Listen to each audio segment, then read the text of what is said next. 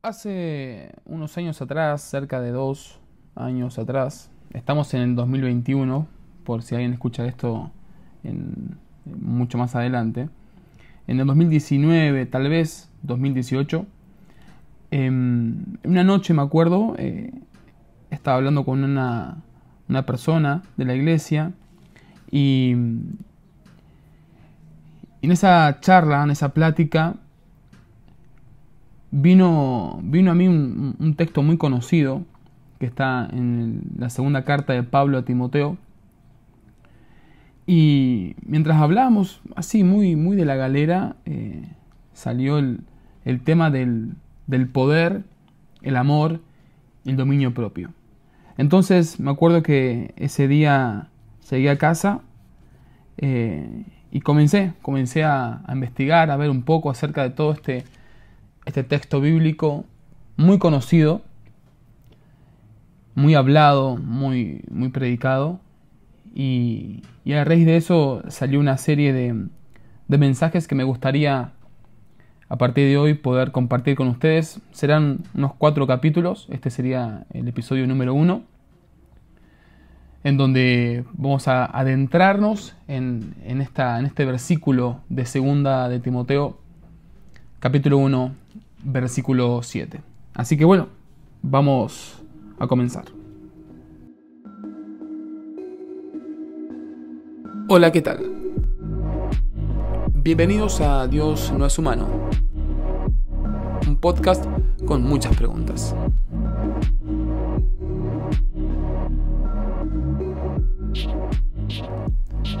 Bien, aquí estoy ya preparado, tengo un vaso de agua para poder refrigerarme un poco en, algún momento de esta charla. Segundo libro o segunda carta de Timoteo, Pablo escribe en el capítulo 1, versículo 7, porque no nos ha dado Dios espíritu de cobardía, sino de poder, de amor y de dominio propio. Quiero comenzar esta, esta charla, este podcast, con, con la intención de que nos hagamos preguntas. Ese es, ese es uno de los fines puntuales y principales de, este podcast.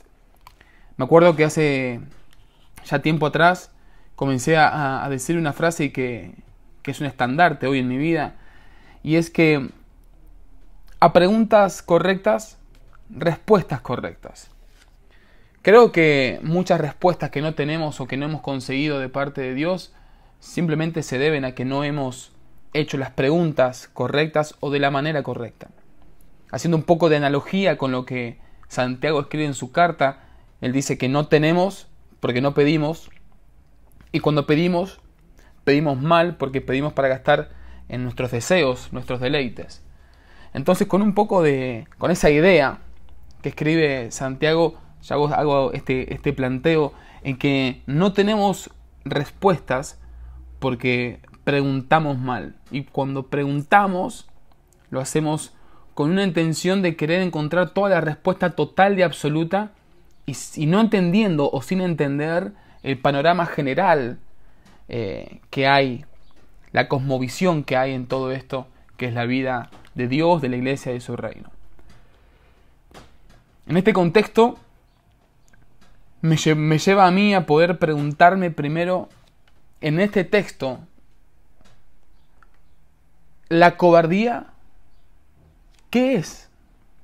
¿Qué es la cobardía? Pablo dice que la cobardía es un espíritu, porque no nos ha dado Dios espíritu de cobardía. Contrariamente a lo que muchas veces yo mismo he pensado y seguramente vos también que estás de, aquí, de, aquel otro, otro lado, que mm, la cobardía, la timidez, esa, esa actitud de, de, de no social, sociabilizar, de no, de no ser alguien muy expresivo, eh, es como si formara parte de una característica. No, e, él, es, o yo soy muy eh, eh, introvertido, el mundo me cohibe o me inhibe. Y esas actitudes que uno tenemos y que las caracterizamos como si fueran parte, propia de una personalidad de alguien. Pablo dice que la cobardía es un espíritu y que ese espíritu no viene de parte de Dios. Entonces podemos rápidamente entender que si la cobardía es un espíritu y ese espíritu no viene de parte de Dios, ¿de quién viene? Porque de alguien todo viene de algún lugar. Tenemos la idea de que la cobardía es algo de la mente, es una, es una cuestión de la personalidad, termina en una personalidad, puede concluir en la mente, en un comportamiento, pero el origen de una persona cobarde es en el mundo espiritual. Ahora, en los asuntos de Dios, sobre todo en los asuntos de Dios, la cobardía podríamos definirla como la no acción de aquello que sabemos que debemos de hacer. Es la no acción ante algo que sabemos que deberíamos de hacer. La cobardía es todo lo que todo aquello que nos, nos paraliza, nos inmoviliza cuando en realidad deberíamos actuar, movernos, ser dinámicos, hacer. En este contexto, la palabra cobardía, en lo que escribe Pablo, la palabra original es delía, D-E-L-I-A, delía, que hace referencia puntualmente a cobardía o timidez. Ahora, timidez es otra palabra que aparece ahí. La traducción puso cobardía, pero también podía ser espíritu de timidez. La timidez, según el diccionario, dice que es la sensación de inseguridad o vergüenza que uno mismo, en uno mismo, perdón, que una persona siente ante situaciones sociales nuevas y que le impide o dificulta entablar conversaciones y o relacionarse con los demás.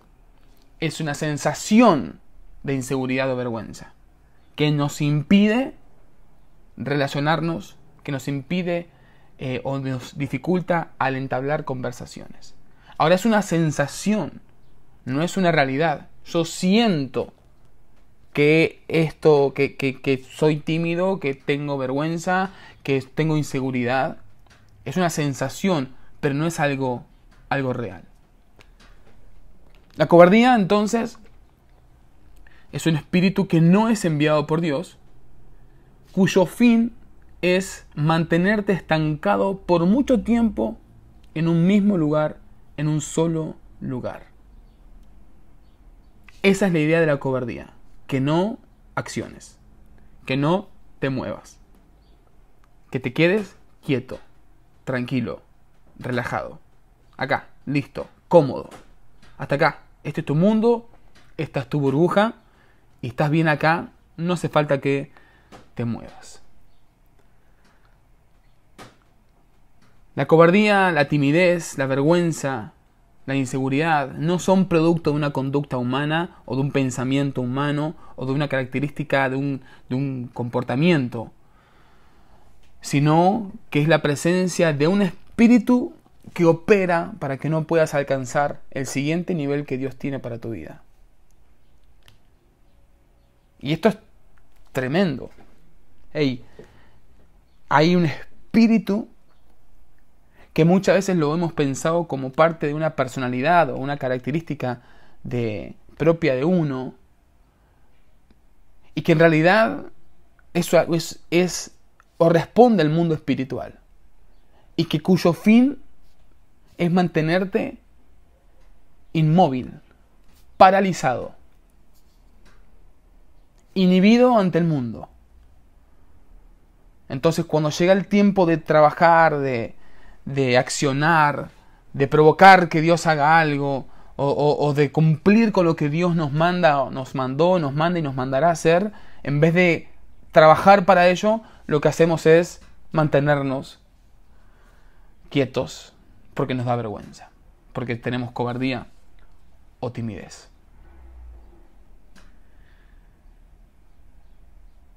Apocalipsis 21 versículo 8 dice que los cobardes y los homicidas, y ahí hay una lista que Juan habla. Y dice que toda esta gente tendrá su lugar en el lago que arde con fuego de azufre. Pero el primero en la lista, escuchen, el primero en la lista son los cobardes.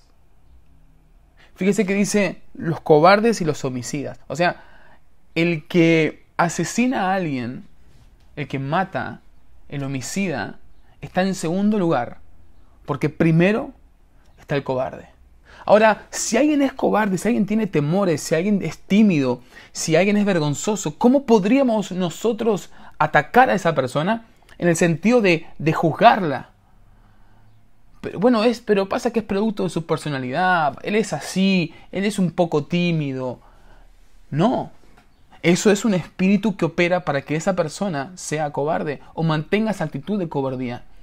Y los cobardes, juntamente con los homicidas, tienen su lugar fuera de la presencia de Dios. Ahora, es curioso porque el homicida trabaja para hacer un mal, pero el cobarde no. la cobardía es la, no acción.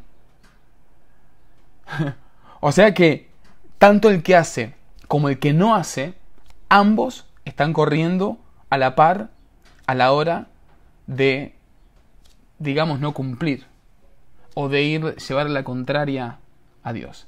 Esa palabra que aparece ahí en Apocalipsis, eh, los cobardes, eh, es la palabra de líos. Dijimos que la palabra cobardía es delía y esta, este cobarde es, como una conjugación de ese verbo que es delíos. Y el fin y el significado es lo mismo. Entonces no podemos pensar que Dios tiene como idea, como intención, mantenernos eh, cobardes o tímidos. No puede ser eso una característica que Dios nos haya dado de nuestra personalidad. Nadie es tímido. A ver, siempre hablando en, los parámetros del reino de Dios, de, en el mundo espiritual. Yo entiendo que por ahí hay, gente que es mucho más extrovertida y a otros un poco más introvertidos, pero, pero en, lo que, en lo que respecta que nosotros debemos trabajar, en lo que respecta que nosotros tenemos que hacer, en lo que respecta que, que de cumplir el llamado de Dios, en eso no podemos ser cobardes, no podemos ser tímidos. Dios no nos creó con el fin de mantenernos cobardes, estáticos, en el mismo lugar, fijos, eh, inamovibles en cuanto a conductas hablando, ¿no? Haciendo lo mismo, viendo lo mismo, hablando lo mismo, pensando lo mismo. Dios no nos creó para eso. Dios nos necesita en constante movimiento. Dios nos creó para que nos movamos. Dios no nos quiere, Dios no te quiere, Dios no me quiere, ni quietos, ni cobardes, ni tímidos. Ahora, hay un montón de gente que, usted lo pudo haber visto en, la vida, si usted tiene muchos años yendo a una iglesia, a una, congregación, eh, ha visto que hay mucha gente, el recambio a veces es, muy grande y hemos visto gente que, que ha ocupado lugares importantes dentro de una, de una congregación, de una iglesia, que han sido líderes, han estado en la, en la alabanza, en la adoración, han ministrado, han predicado, han viajado, y que después de un tiempo, después de un tiempo esa gente dejó de operar, dejó de trabajar, dejó de servir.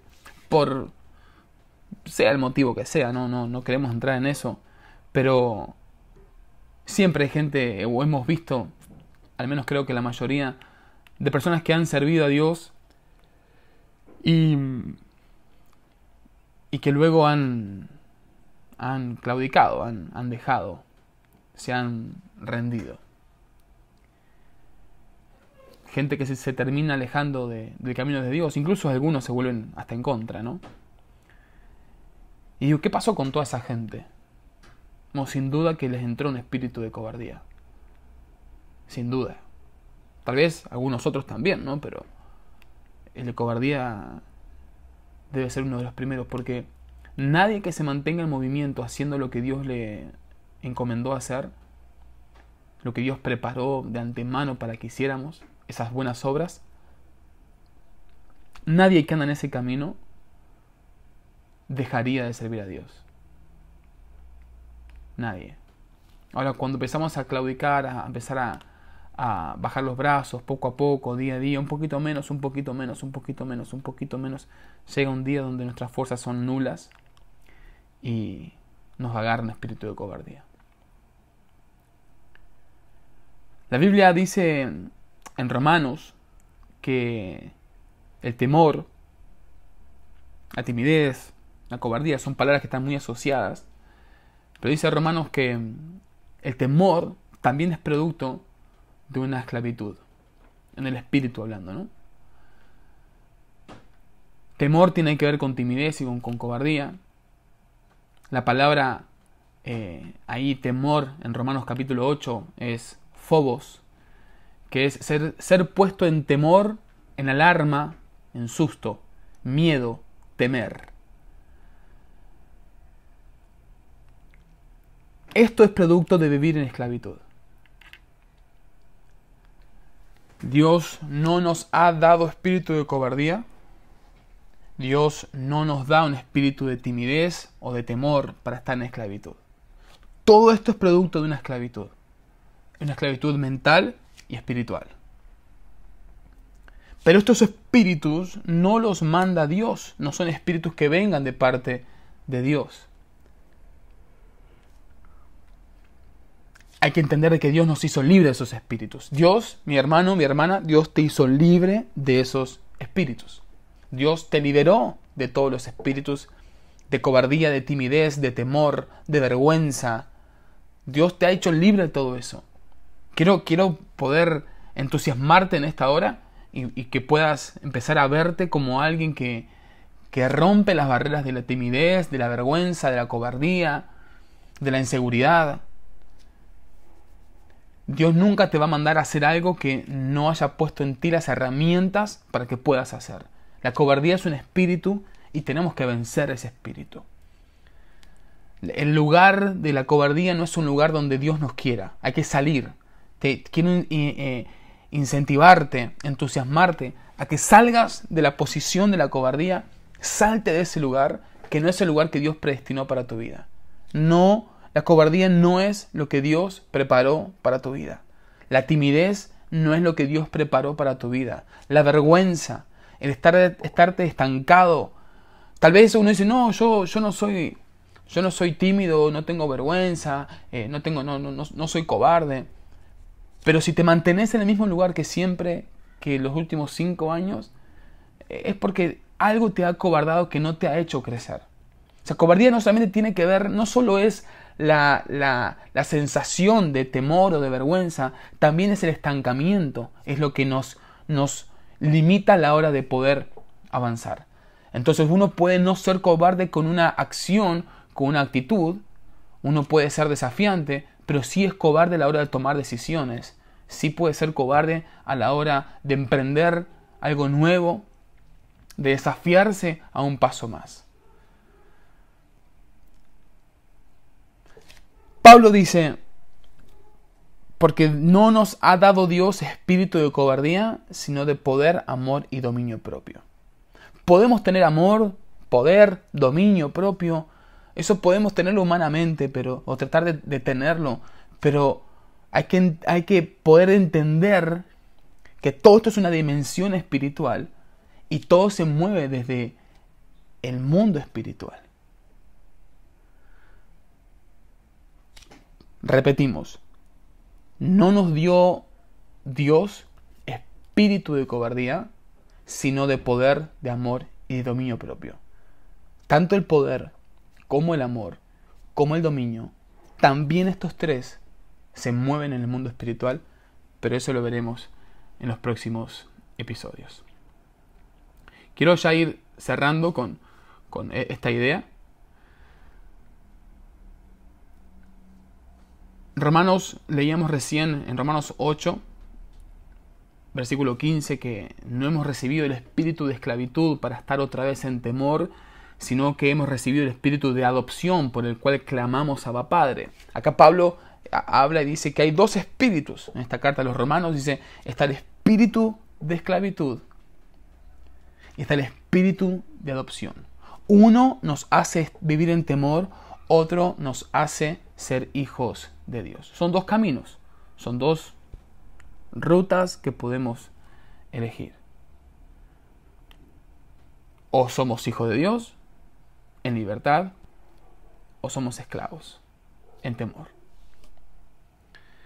Pero sigue diciendo este, este capítulo 8 de Romanos, uno de los capítulos por excelencia en la Biblia, de los más conocidos. Y en el verso 18 dice, pues tengo por cierto que las aflicciones del tiempo presente no son comparables con la gloria venidera que en nosotros ha de manifestarse. Porque el anhelo ardiente de la creación es el aguardar la manifestación de los hijos de Dios. Me encanta, me encanta eso que la creación espera por los hijos de Dios. Y me encanta porque la tierra no está esperando por Dios. No está esperando por el Hijo de Dios que ya vino, ni por el, Espíritu Santo, ni por el Mesías. La tierra, el mundo, el planeta está esperando por la manifestación de los hijos de Dios. En otras palabras, la tierra, el mundo, está esperando por vos. Está esperando por mí.